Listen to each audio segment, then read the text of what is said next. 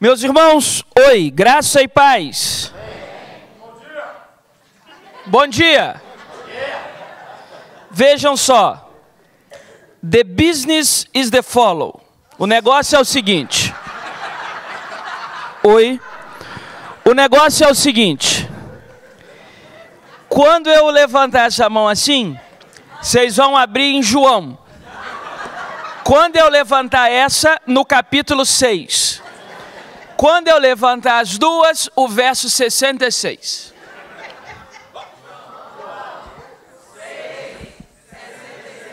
Glória a Deus. Glória a Deus. Vamos ler a palavra do Senhor do verso 66 ao 69 de João 6. Quem já leu todo o Evangelho de João aqui?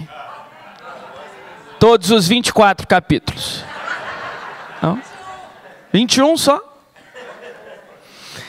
À vista dessas coisas, muitos dos seus discípulos o abandonaram e não mais o seguiam. Então Jesus dirigiu-se aos doze e disse-lhes: Quem de vós quereis retirar-vos também? Ao que lhe disse Simão Pedro: Para quem iremos nós? Tu tens as palavras de vida eterna, e nós temos crido e conhecido que tu és o Santo de Deus. Amém. Meus irmãos, eu quero encerrar nessa última reflexão aqui nesse ambiente, falando sobre o Cristo da igreja. O verso 66 começa dizendo: à vista dessas coisas, à vista disso, à luz disso. E a pergunta é: que coisas são essas?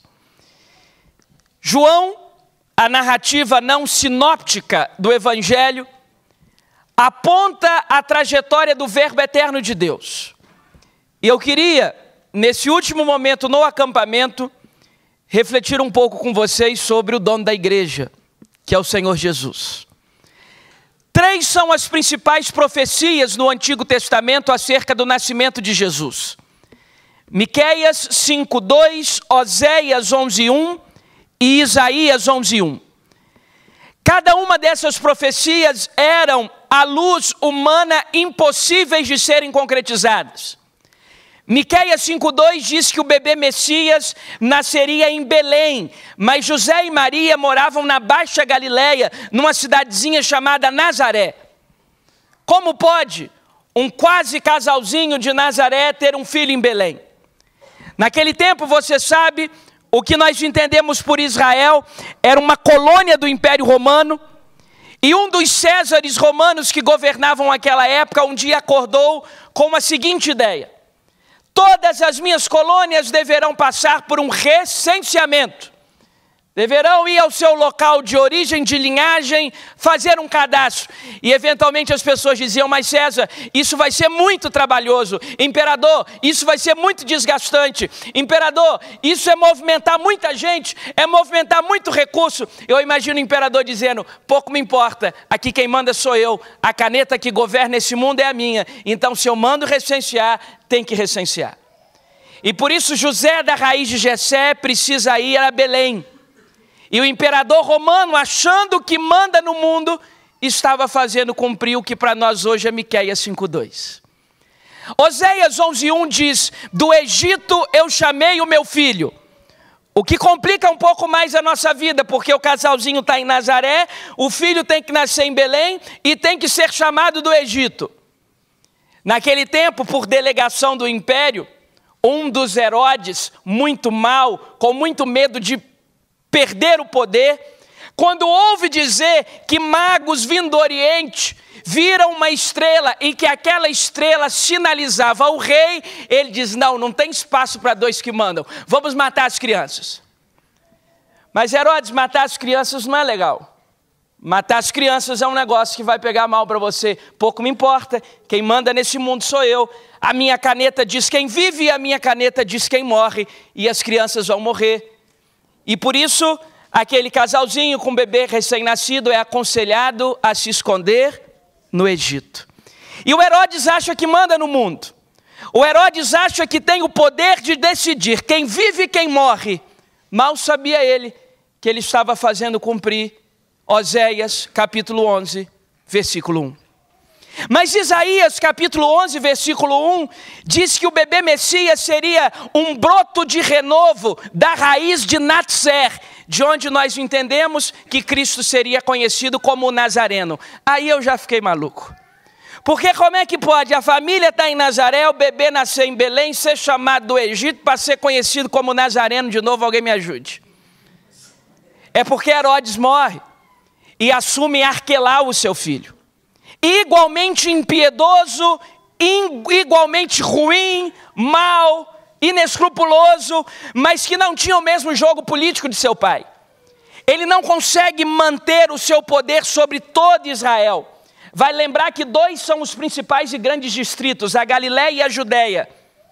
O Arquelau consegue manter o seu domínio proeminentemente apenas na Judéia, o que faz com que os conselheiros daquele novo casal, com um bebezinho no colo, dissessem: não é bom que vocês sigam para a Judéia, é melhor criar esse menino na Galiléia e num lugar assim menos importante possível, chamado Nazaré. E o Arquelau acha que manda no mundo. O Arquelau acha que ninguém o tira do seu trono. Ele, sem saber, está fazendo cumprir Isaías 11:1. Até agora nós podemos nos dar conta de que Deus está rigorosamente no controle de todas as coisas e que enquanto os homens com as suas canetas fazem o que querem fazer, há um domínio soberano sobre o mundo que é o Senhor. César, sem saber, fez cumprir Miqueias 5:2, Herodes, sem saber, fez cumprir Oséias 11:1 e Arquelau, sem saber, fez cumprir Isaías 11:1. Porque eu queria te dar um primeiro princípio nessa manhã: quem manda nesse mundo é Deus. A caneta que governa a história do mundo é Deus. No fundo, eu e você, como crentes no Senhor, não tínhamos o direito, por uma questão de brilho, de nos desesperarmos. Porque quais sejam as circunstâncias da vida, o controle absoluto e a caneta que rege a história é a caneta do Todo-Poderoso. Esse menino cresce, ele realiza prodígios, ele dá lição de moral em chefes de sinagoga, ele expulsa demônios, ele cura doentes, e ele começa a atrair a inimizade dos seus dos quatro principais grupos do judaísmo daquele tempo, todos se voltam contra Jesus, sendo que Jesus não era em absoluto alguém que repudiava parte daquilo que eles professavam. Eu explico e justifico. Por exemplo, o que mais importava para um fariseu era a lei.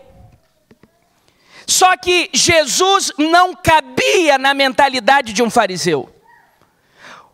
A coisa era tão estressante e tão tensionada que para um fariseu que gosta da lei, o discurso de Jesus é um discurso maravilhoso, porque até então, adultério é ir para um leito que não é seu. Agora em Jesus, adultério é olhar lascivamente para uma mulher ou para um homem que não lhe pertence conjugalmente. Então era para o fariseu vibrar com o discurso desse homem. Porque até então, homicídio é subtrair a vida de outrem. Agora, ter ódio no coração faz de você um assassino. Era para o fariseu vibrar com o discurso de Jesus. Mas por que, que o fariseu se volta contra Jesus? Porque Jesus não cabia na mentalidade dele. O que dizer, por exemplo, dos essênios, uma espécie de monges que viviam peregrinando. Jesus fazia exatamente a mesma coisa: 40 dias e 40 noites no deserto, indo para o deserto descansar, acordando no alto da madrugada para lugares ermos. Por que, que os essênios se voltam contra Jesus se Jesus praticava essa solitude de alma como eles anunciavam? Porque Jesus não cabia na mentalidade dos essênios. O que dizer dos saduceus? Que mais importava para um saduceu era a figura do templo. E eles se voltam contra Jesus. Mas Jesus era um defensor do templo. Jesus expulsa os vendilhões do templo. Jesus chama o templo de a casa de meu pai. Jesus diz que vai derrubar o templo, mas ele próprio assume a postura do construtor em três dias novamente. Por que, que os saduceus se voltam contra Jesus? Porque Jesus não cabia na mentalidade dos saduceus. E por fim, os zelotes, o pessoal da arma, o pessoal que queria se emancipar do Império Romano na força da espada, mas Jesus não era fã do império. Jesus mandou dar a César só o que é de César. Os delegatários que lambiam as botas de César, como Herodes, Jesus chamou de raposa, isto é, o filho de Deus chamou um outro homem de raposa. Jesus não era fã do império. Por que que os zelotes se voltam contra Jesus? Porque Jesus não cabia na mentalidade dos zelotes. Então, porque Jesus não cabia na mentalidade dos fariseus, porque Jesus não cabia na mentalidade dos essênios, porque Jesus não cabia na mentalidade dos saduceus, porque Jesus não cabia na mentalidade dos zelotes, todos se voltaram, fizeram um grande complô que culminou com a morte de Jesus e o seu sepultamento.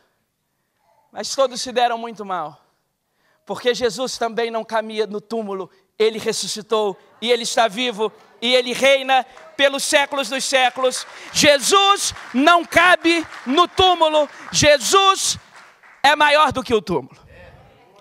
Esse processo que leva Jesus ao túmulo era um processo de pelo menos três tribunais. Três tribunais que existem até hoje.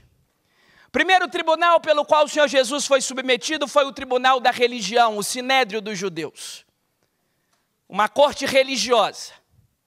Para alçar um cargo naquela corte, precisava ser alguém da religião. Eles condenaram Jesus pelo crime de blasfêmia, mas eles não tinham autoridade total para matá-lo. Por isso, Jesus foi submetido a um segundo tribunal: o primeiro religioso, o segundo, o tribunal jurídico romano, o tribunal dos homens. Ele vai para Pôncio Pilatos, que não tem coragem de condená-lo, e delega a competência para Herodes Antipas. Ele diz assim: Esse homem é conhecido como Galileu, quem tem que julgá-lo é Herodes. Diante de Herodes, Jesus é escarneado, debochado, mas Herodes também não tem coragem de condená-lo e diz: Esse problema é lá da Judéia, volta para Pilatos. E o tribunal dos homens vai jogando Jesus de um lado e para o outro. Condenado no tribunal religioso, agora sendo vilipendiado no tribunal dos homens.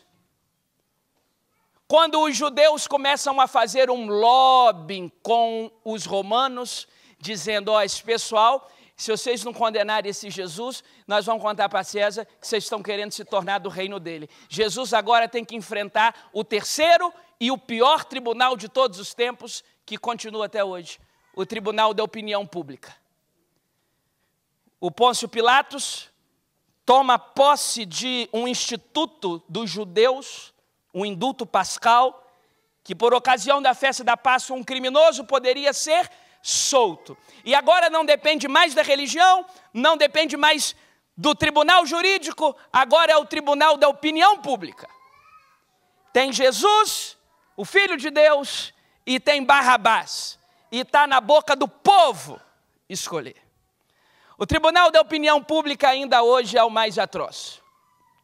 Porque não precisa de concurso, às vezes é esticar uma cadeira de praia na frente da porta. Não precisa de concurso, às vezes é criar uma conta na rede social. Não precisa de concurso, é só disparar no WhatsApp. Esse é o pior, mais indigesto e mais cruel tribunal da história, o tribunal da língua do povo. Agora, os mesmos que gritavam Osana ao filho de Davi, gritam: crucificam, crucificam, crucificam. Jesus não morre por uma sentença do sinédrio, Jesus não morre por uma sentença da corte romana, Jesus morre por uma sentença do povo, da língua do povo. E é interessante pensar que o outro criminoso chamava-se Barrabás. No aramaico, o sufixo bar significa filho. Simão Bar Jonas, o filho de Jonas, Bartimeu, o filho de Timeu, Barnabé, o filho do Paráclitos, da consolação, do Nabá. Bar, filho, Aba, o Pai Celeste. Porque no tribunal da opinião pública, qualquer que seja o escolhido, está todo mundo perdendo.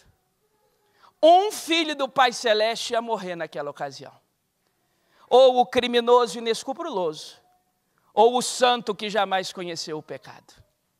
Porque no tribunal da opinião pública, como diz uma teóloga, ninguém vai ganhar ou perder, todo mundo vai perder, e quem ganhar perde, e quem não ganhar perde, e quem não ganhar ganhou, e quem perdeu perdeu, e quem não ganhar vai todo mundo perder.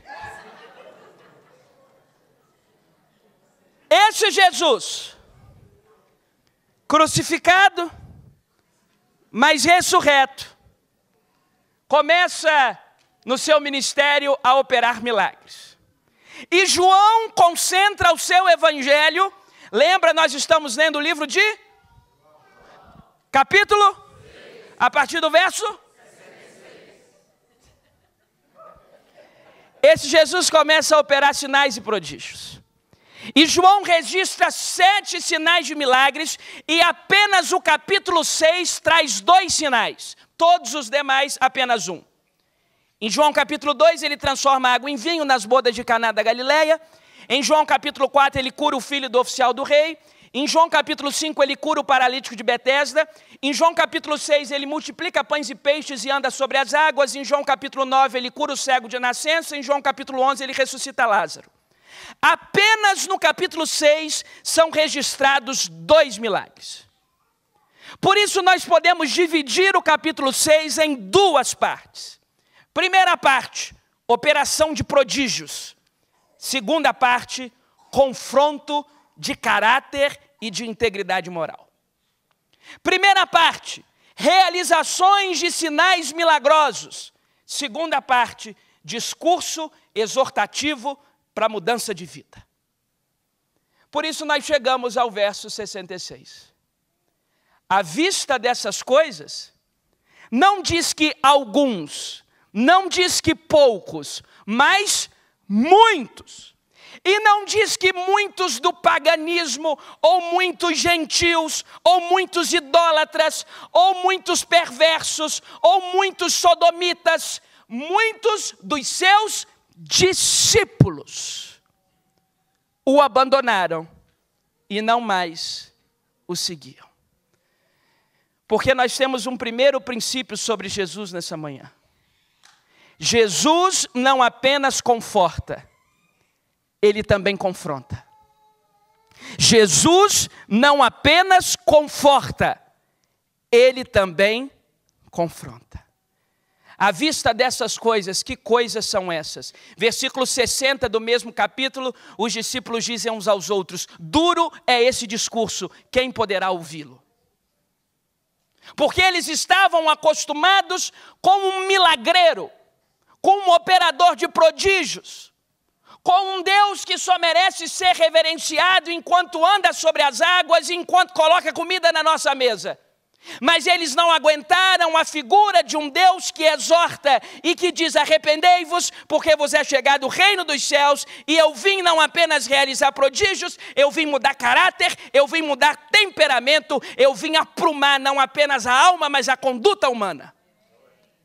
Jesus não apenas conforta, ele também confronta.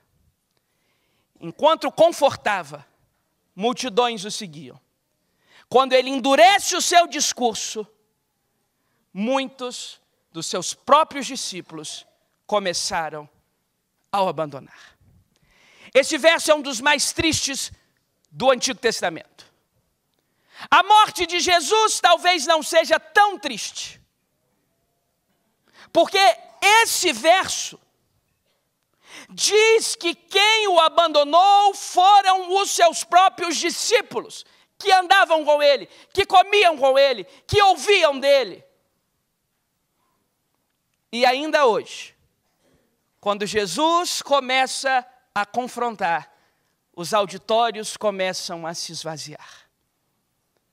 Encher uma igreja hoje não é atividade difícil. É só eu começar a dizer aqui que você é o centro de todas as coisas que você é a, belezura de Jesus e que você é o ponto fraco de Deus. E que Deus, quando te vê, não se aguenta, Ele quer fazer tudo o que você quer. Porque Deus é o seu serviçal. Porque não é você imagem e semelhança de Deus, Deus é a sua imagem e semelhança e Ele existe para viabilizar os seus projetos pessoais. A gente enche qualquer auditório. Mas Jesus, por um tempo, encheu auditórios. Na segunda metade do capítulo 6, ele esvazia auditórios.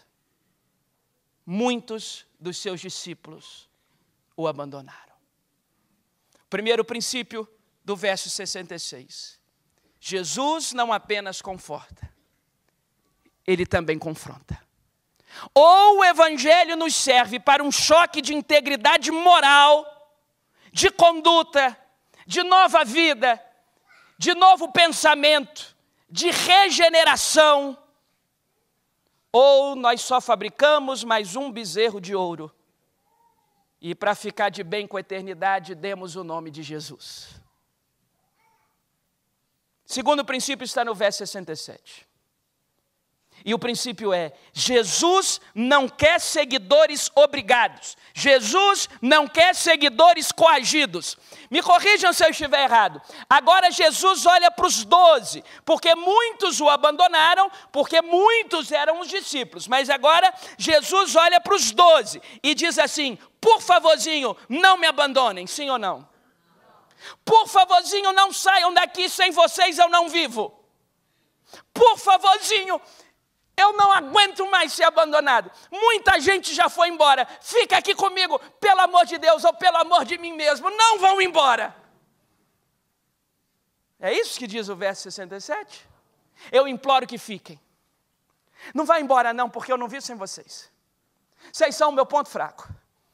Não dá para viver sem vocês. Vocês são maravilhosos. Não se vá, não me abandone, por favor, pois sem você vou ficar louco. Sabe o que diz o verso 67? Jesus olha para os doze e diz: Quem de vocês quer ir embora também? Traduzindo, se é por falta de adeus, a porta está aberta. Quem é o próximo covarde? Quem de vós quereis retirar-vos também? Porque Jesus não quer seguidores coagidos. Jesus não quer seguidores obrigados. Jesus não quer seguidores de coleira. Vocês querem ir embora? Tchau. O nosso problema é achar, às vezes, que nós somos Jesus. Nós somos imagem e semelhança de Deus, a gente tem que ser parecido com Jesus, mas lembre-se, a gente não é Jesus. Eu fui tentar dar uma dessa na igreja, me dei mal. A gente estava recebendo um monte de membro, recebemos em quatro anos 600 novos membros entre batismo e, e, e transferência. E eu falei: agora é o seguinte, eu vou botar um padrão nessa igreja. Marquei uma reunião e falei: é o seguinte, quem quiser ir embora, a porta está aberta. Na assembleia seguinte, dei 15 cartas de transferência, o pessoal foi embora. Porque nós não somos Jesus. Não vá tentando. Jesus olhou para aquele pessoal e falou: Vocês querem ir embora? Tchau. Tchau.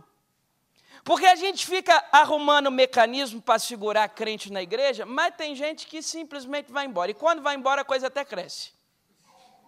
Porque tem crente que ao invés de somar mais um no hall, soma menos cinco. Para manter o sujeito ali, de vez em quando vai uns cinco embora. Não no Canadá, evidentemente. Eu estou falando lá nas minhas, nas minhas bandas. Jesus não quer seguidores coagidos. Quando a gente diz eu amo a minha igreja, na verdade a gente está dizendo eu amo o dono da igreja. E eu estou aqui não com uma coleira. Eu estou aqui porque eu acredito no que está sendo feito nesse lugar. O que nos leva a um terceiro princípio que está no verso 68. E o princípio é: Jesus é o caminho da exclusividade. Pedro, como lhe era peculiar, assume a vanguarda dos discípulos e responde em nome dos doze: Para quem iremos nós? Tu tens as palavras de vida eterna. É interessante que ele não diz para onde iremos nós, ele diz para quem iremos nós. Porque a eternidade não é simplesmente um lugar, a eternidade é uma pessoa, o Senhor Jesus Cristo. A igreja não é apenas um lugar, a igreja é o corpo de uma pessoa, que é o Senhor Jesus Cristo. Nele nós vivemos, nos movemos e existimos, diz Atos 17, 28. Colossenses 1, 27 diz: O qual nos fez conhecer a grandeza desse mistério entre os gentios, Cristo em vós, esperança da glória. Se você junta Atos 17, 28 com Colossenses 1, 27, é nele a gente vive e ele vive em nós. É um combo divino. É você vivendo em Deus, Deus vivendo em você. Então Pedro não diz para onde é que nós vamos, ele pergunta para quem que nós vamos. Porque lugares tem muitos.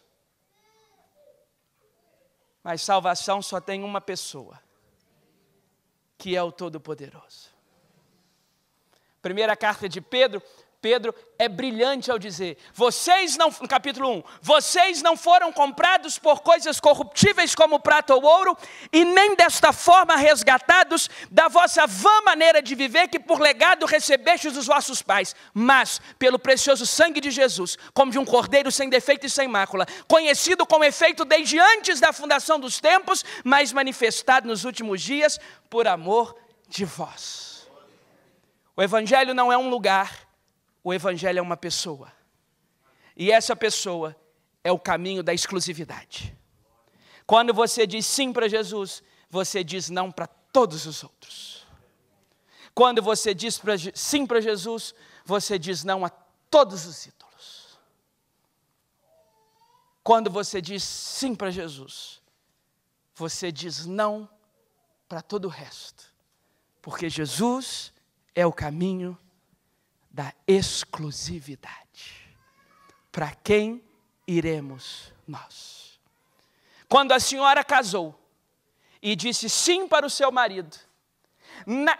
porque é o seguinte, meus irmãos, deixa eu, deixa eu quebrar um pouco o romance aqui. Casamento à luz da ótica humana é um contrato. É um contrato. Tal qual o contrato de aluguel.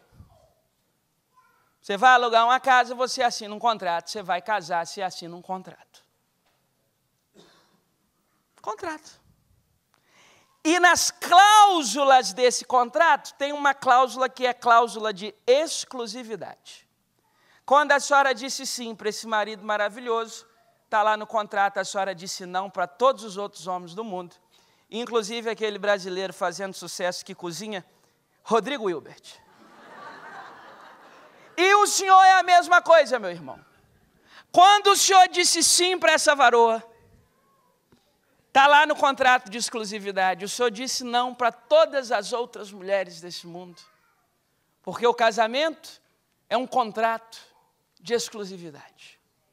E não é à toa que uma das figuras de linguagem mais lindas usadas na Bíblia Sagrada sobre a igreja é que ela é a noiva.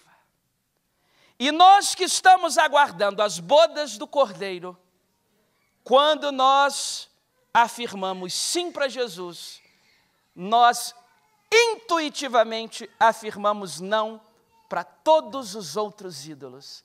Só Jesus, só Jesus e só Jesus. O que nos leva ao último princípio que está no verso 69.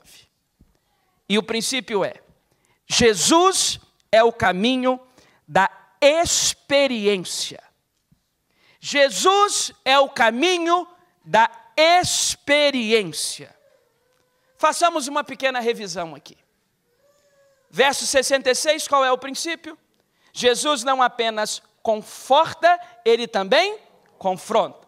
Verso 67, qual é o princípio? Jesus não quer seguidores obrigados, coagidos. Verso 68, qual é o princípio? Jesus é o caminho da exclusividade. Verso 69, o princípio é: Jesus é o caminho da experiência. Porque agora Pedro diz assim: me corrijam se eu estiver errado. Nós temos crido que tu és o Santo de Deus, sim ou não? Não! Não! Tiago 2: Crês tu que há um só Deus, fazes bem, até os demônios creem e estremecem. Se tu crê em Deus, parabéns, tu é tal qual um demônio, porque os demônios também creem em Deus. Pedro não diz, nós temos crido que tu és o Santo de Deus. Ele diz, nós temos crido e conhecido que tu és o Santo de Deus, porque Jesus é o caminho da experiência. Jesus precisa ser experimentado. Nós temos dois grandes problemas no meio religioso. Bem, dois que eu vou usar agora, tem uma centena, mas como força aqui do argumento, vou falar de dois. É porque nós somos extremados demais. A nossa relação com Deus em termos de teologia, ou como disse o pastor Zé Bruno, em termos de cosmovisão, é sempre muito extremo. Ou você é da teologia da prosperidade, que Deus é um caixa eletrônico, ou você é da teologia da miséria, que quanto mais pobre, mais santo. É só extremo, meus irmãos. É só extremo. Ou você é carmelita do pé descalço, ou você é do Edi, Edai. Não, é só extremo. E tem um outro extremo perigoso. Ou você é um crente intelectualizado. Eles pensam assim, né? Porque na metafísica dos costumes de Kant, ele promoveu e eu quero convidar você a volver os, os vossos dispositivos visuais ao papiro em tela. E, e papapá. Ou você é um, um, um, um maluco que só trabalha pelas sensações. Ou você é um maluco que só acredita quando sente. Aí você tem que sentir. É um pai de santo gospel. Tem que sentir. Não, meus irmãos, não é nenhum extremo nem outro. Existe um caminho de equilíbrio. Existe um caminho da provisão divina. E existe um caminho em que você não precisa anular sua inteligência para saber que tem coisa de Deus que você não entende, ou você sente ou não sente. Acabou a conversa. Ah, mas eu não concordo, estou nem aí, aconteceu comigo. Você vai com a sua discordância lá para a sua faculdade, e no dia que você tiver que expulsar um demônio, apresenta o seu diploma. Em nome do meu PHD, saia! Né? Apresenta o seu diploma para o demônio. Jesus é um caminho de experiência. Você tem que experimentar Jesus.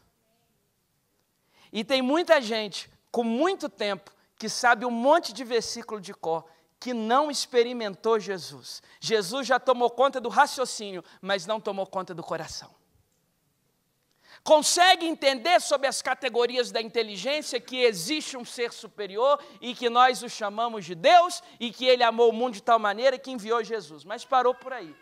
Jesus precisa ser experimentado. Nós temos crido e conhecido. Pedro está dizendo assim: sabe por que nós somos, não somos como os, os outros que abandonaram? Porque nós não apenas cremos que o Senhor é o Santo de Deus, nós temos conhecido, nós experimentamos do Senhor. Então a gente não sai da igreja, não é porque tem algema, não é porque tem, a gente está numa gaiola, não é porque nos botaram uma coleira, é porque nós experimentamos Jesus, e quem experimenta a cabeça, experimenta também o corpo, e nós precisamos uns dos outros, e nós precisamos da igreja, e nós somos o corpo vivo de Cristo. Jesus precisa ser experimentado. O diabo é um pai da mentira. E eu concluo dizendo que, para mim, uma das mentiras mais criativas que ele inventou é que ser crente é um negócio chato. E é mais ou menos o seguinte: o sujeito vivia no bar, trôpego, e um dia ele se converte, passa em frente ao bar com a sua Bíblia na, no bar dos braços, e os colegas estão na mesa e olham, ih, perdemos fulano, fulano morreu. Quer dizer, os prazeres de verdade da vida estão aqui. Lá onde ele foi é morte. Eu não assisto novela, mas conheço quem assiste. E toda personagem crente de novela é o mais sofredor, o mais enjoado com o artista mais feio. É a pior. Todo filme que está lá um crente, quem é? É o que está ajoelhado no milho, só toma paulada da vida, é o artista feio. É, porque o diabo criou a cultura de que aqui no reino, aqui no evangelho, é só coisa ruim. E lá fora, lá fora são as alegrias de verdade. Aqui tem alegria, aqui é um negócio bom, aqui todos os nossos instintos são provados e prováveis. Aqui é uma coisa maravilhosa. E lá do lado de Jesus é só restrição, é viver ajoelhado no milho, é uma coisa terrível. Isso é uma grande mentira, meus irmãos. As verdadeiras alegrias da vida estão do nosso lado. Quem conhece a alegria e a paz que o Espírito Santo dá, jamais vai querer saber de outra coisa. Nós não estamos diante de um conjunto de regras de pode ou não pode, é porque tem coisa que a gente não quer, tem dentro de nós uma alegria tão grande, que é a alegria do Espírito Santo, que a gente não quer saber de outras coisas. Pode fazer isso? Até pode, mas eu não quero, porque dentro de mim está o Espírito Santo de Deus, e essa é a maior alegria do mundo. A nossa alegria não acaba numa quarta de cinzas, a nossa alegria é eterna, o nosso gozo celestial é sempre, sempre eternamente, e não tem a menor sombra de dúvidas de que quem experimenta o Espírito Santo tem uma vida diferenciada e feliz. Jesus é o caminho da experiência. A gente perde muito tempo, você está ouvindo isso de um pastor, e eu me considero da nova geração. Quando eu nasci, o resgate já tinha cinco anos. A gente fica um tempão, prestem muita atenção, porque eu quero dizer isso no temor de Deus. E depois de várias tropeços e pedras no caminho, hoje as novas gerações da nossa igreja, louvado seja Deus, vão bem. A gente fica um tempão ensinando a adestrar comportamento. Um tempão ensinando a adestrar comportamento e não sobra tempo para a gente ensinar os meninos a ser cheios do Espírito Santo. Porque quando os meninos ficam cheios do Espírito Santo, a última preocupação é adestrar comportamento. Porque quem está cheio do Espírito Santo vive em santidade. Quem está cheio do Espírito Santo tem alegria de verdade. Quem está cheio do Espírito Santo não se contamina com os manjares deste mundo. Aliás, quem está cheio do Espírito Santo percebe que do Senhor é a terra e toda a sua plenitude, que nós somos herdeiros do Todo-Poderoso e que nada mais satisfaz a nossa alma do que fazer a vontade de Deus e estar no centro da sua vontade. Eis o lugar mais seguro do mundo o centro da vontade de Deus. A senhora pode morar no condomínio fechado mais seguro dessa cidade, com sistema de alarme, com cachorro bravo tratado a pão de ló, e a senhora estará insegura. O senhor pode ter o melhor plano de aposentadoria. O senhor pode ter um milhão de imóveis alugados o senhor pode ter uma fortuna no banco e o senhor está inseguro e vulnerável. Porque segurança só existe no centro da vontade de Deus. Eis o lugar mais protegido dos cosmos e dos multiversos possíveis ainda não descobertos. O centro da vontade de Deus é o lugar mais seguro do mundo. E só vai lá quem experimenta Jesus. Culturas são muitas. Pastor Seni, eu já era fã do senhor, fiquei mais. Quem não chegou a sete, perdeu. Ele falou assim: hora do ofertório. Quem tem, coloca, quem não tem, tira. Quem estava aqui sete horas? É claro, eu estou no fuso lá do Brasil. Quem estava aqui nove horas? Meus irmãos, eu fiquei pensando, pastor, se eu faço um negócio desse num domingo à noite lá em Guarapari. A conta não ia fechar. Acontece, se eu chego no domingo à noite na minha igreja, meus irmãos, o negócio, the business the follow. O negócio é o seguinte: quem tem, coloca, quem não tem, tira. Meus irmãos, ia ser uma carnificina em pleno domingo à noite. Meu pai, misericórdia. Mas parece que aqui o povo já experimentou Jesus. E sabe que se pegar ali, sem estar precisando, Deus de Ananias e Safira está nesse lugar. E o negócio vai pegar fogo. Vai cair, pum! Só vai olhar o All-Star lá na ponta. Cadê? Caiu. Jesus é o caminho da experiência. A gente precisa experimentar Jesus, irmãos. Não perca o seu tempo conquistando tudo e perdendo experiência com Deus.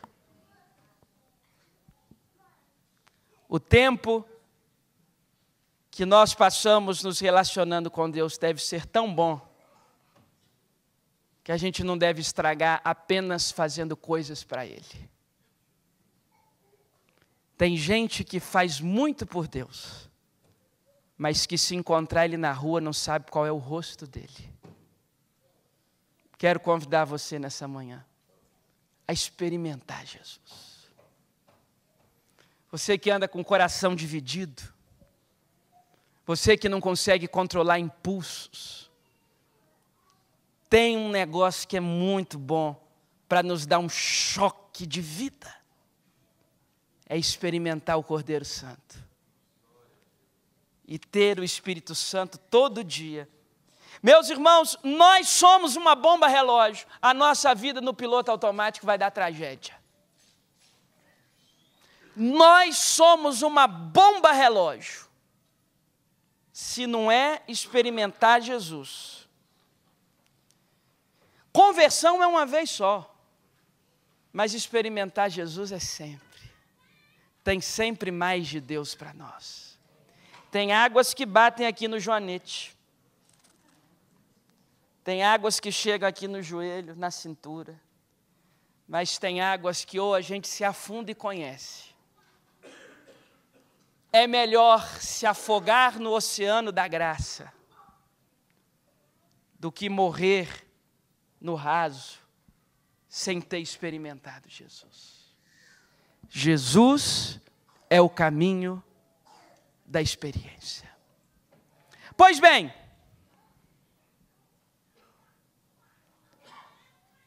Jesus Cristo entrega o seu corpo naquela cruz, passa pelos tribunais, passa pelo conluio dos grupos judeus, Repete aquilo que para nós hoje é o Salmo 22, 1, Deus meu, Deus meu, por que me desamparaste?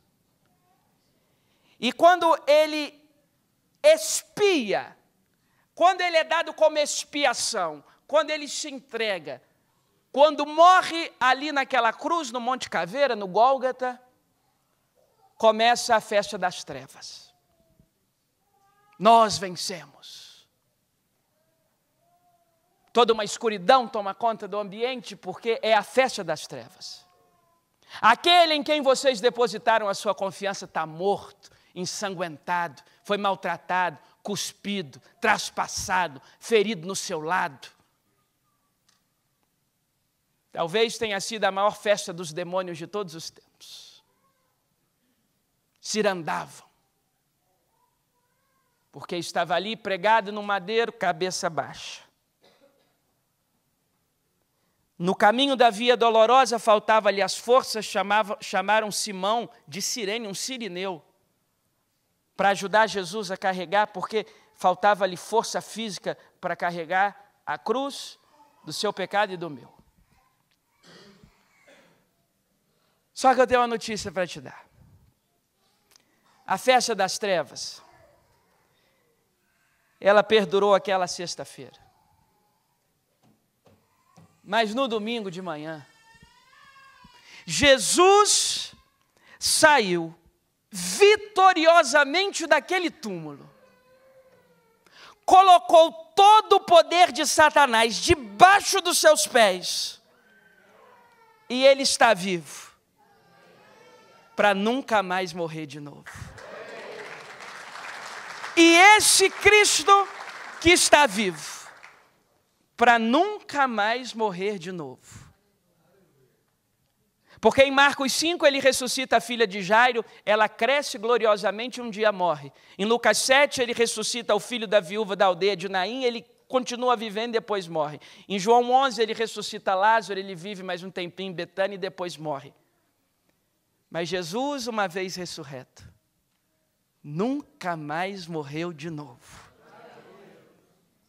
Ele está vivo. Ele reina e ele voltará. Eu tenho uma grande notícia para te animar nesse retiro. Que o mesmo que veio, morreu, ressuscitou, nos deixou o Espírito Santo, nos deixou um caminho de experiência, ele vai voltar. Ele vai voltar aquele que tem todos os mares na palma das suas mãos, aquele que as tempestades mais dolorosas da vida obedecem à sua voz, aquele cujo domínio e autoridade é temido, não apenas no céu e na terra, mas também no inferno. Aquele que tem o controle de todas as coisas. Aquele que era, que é e que há de vir. Ele vai voltar.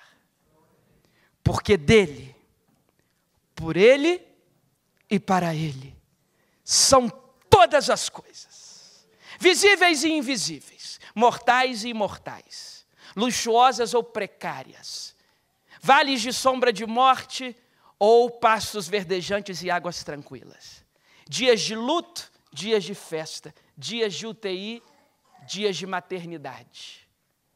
Todas as coisas. Glória seja a Ele. Eternamente. Amém. Amém.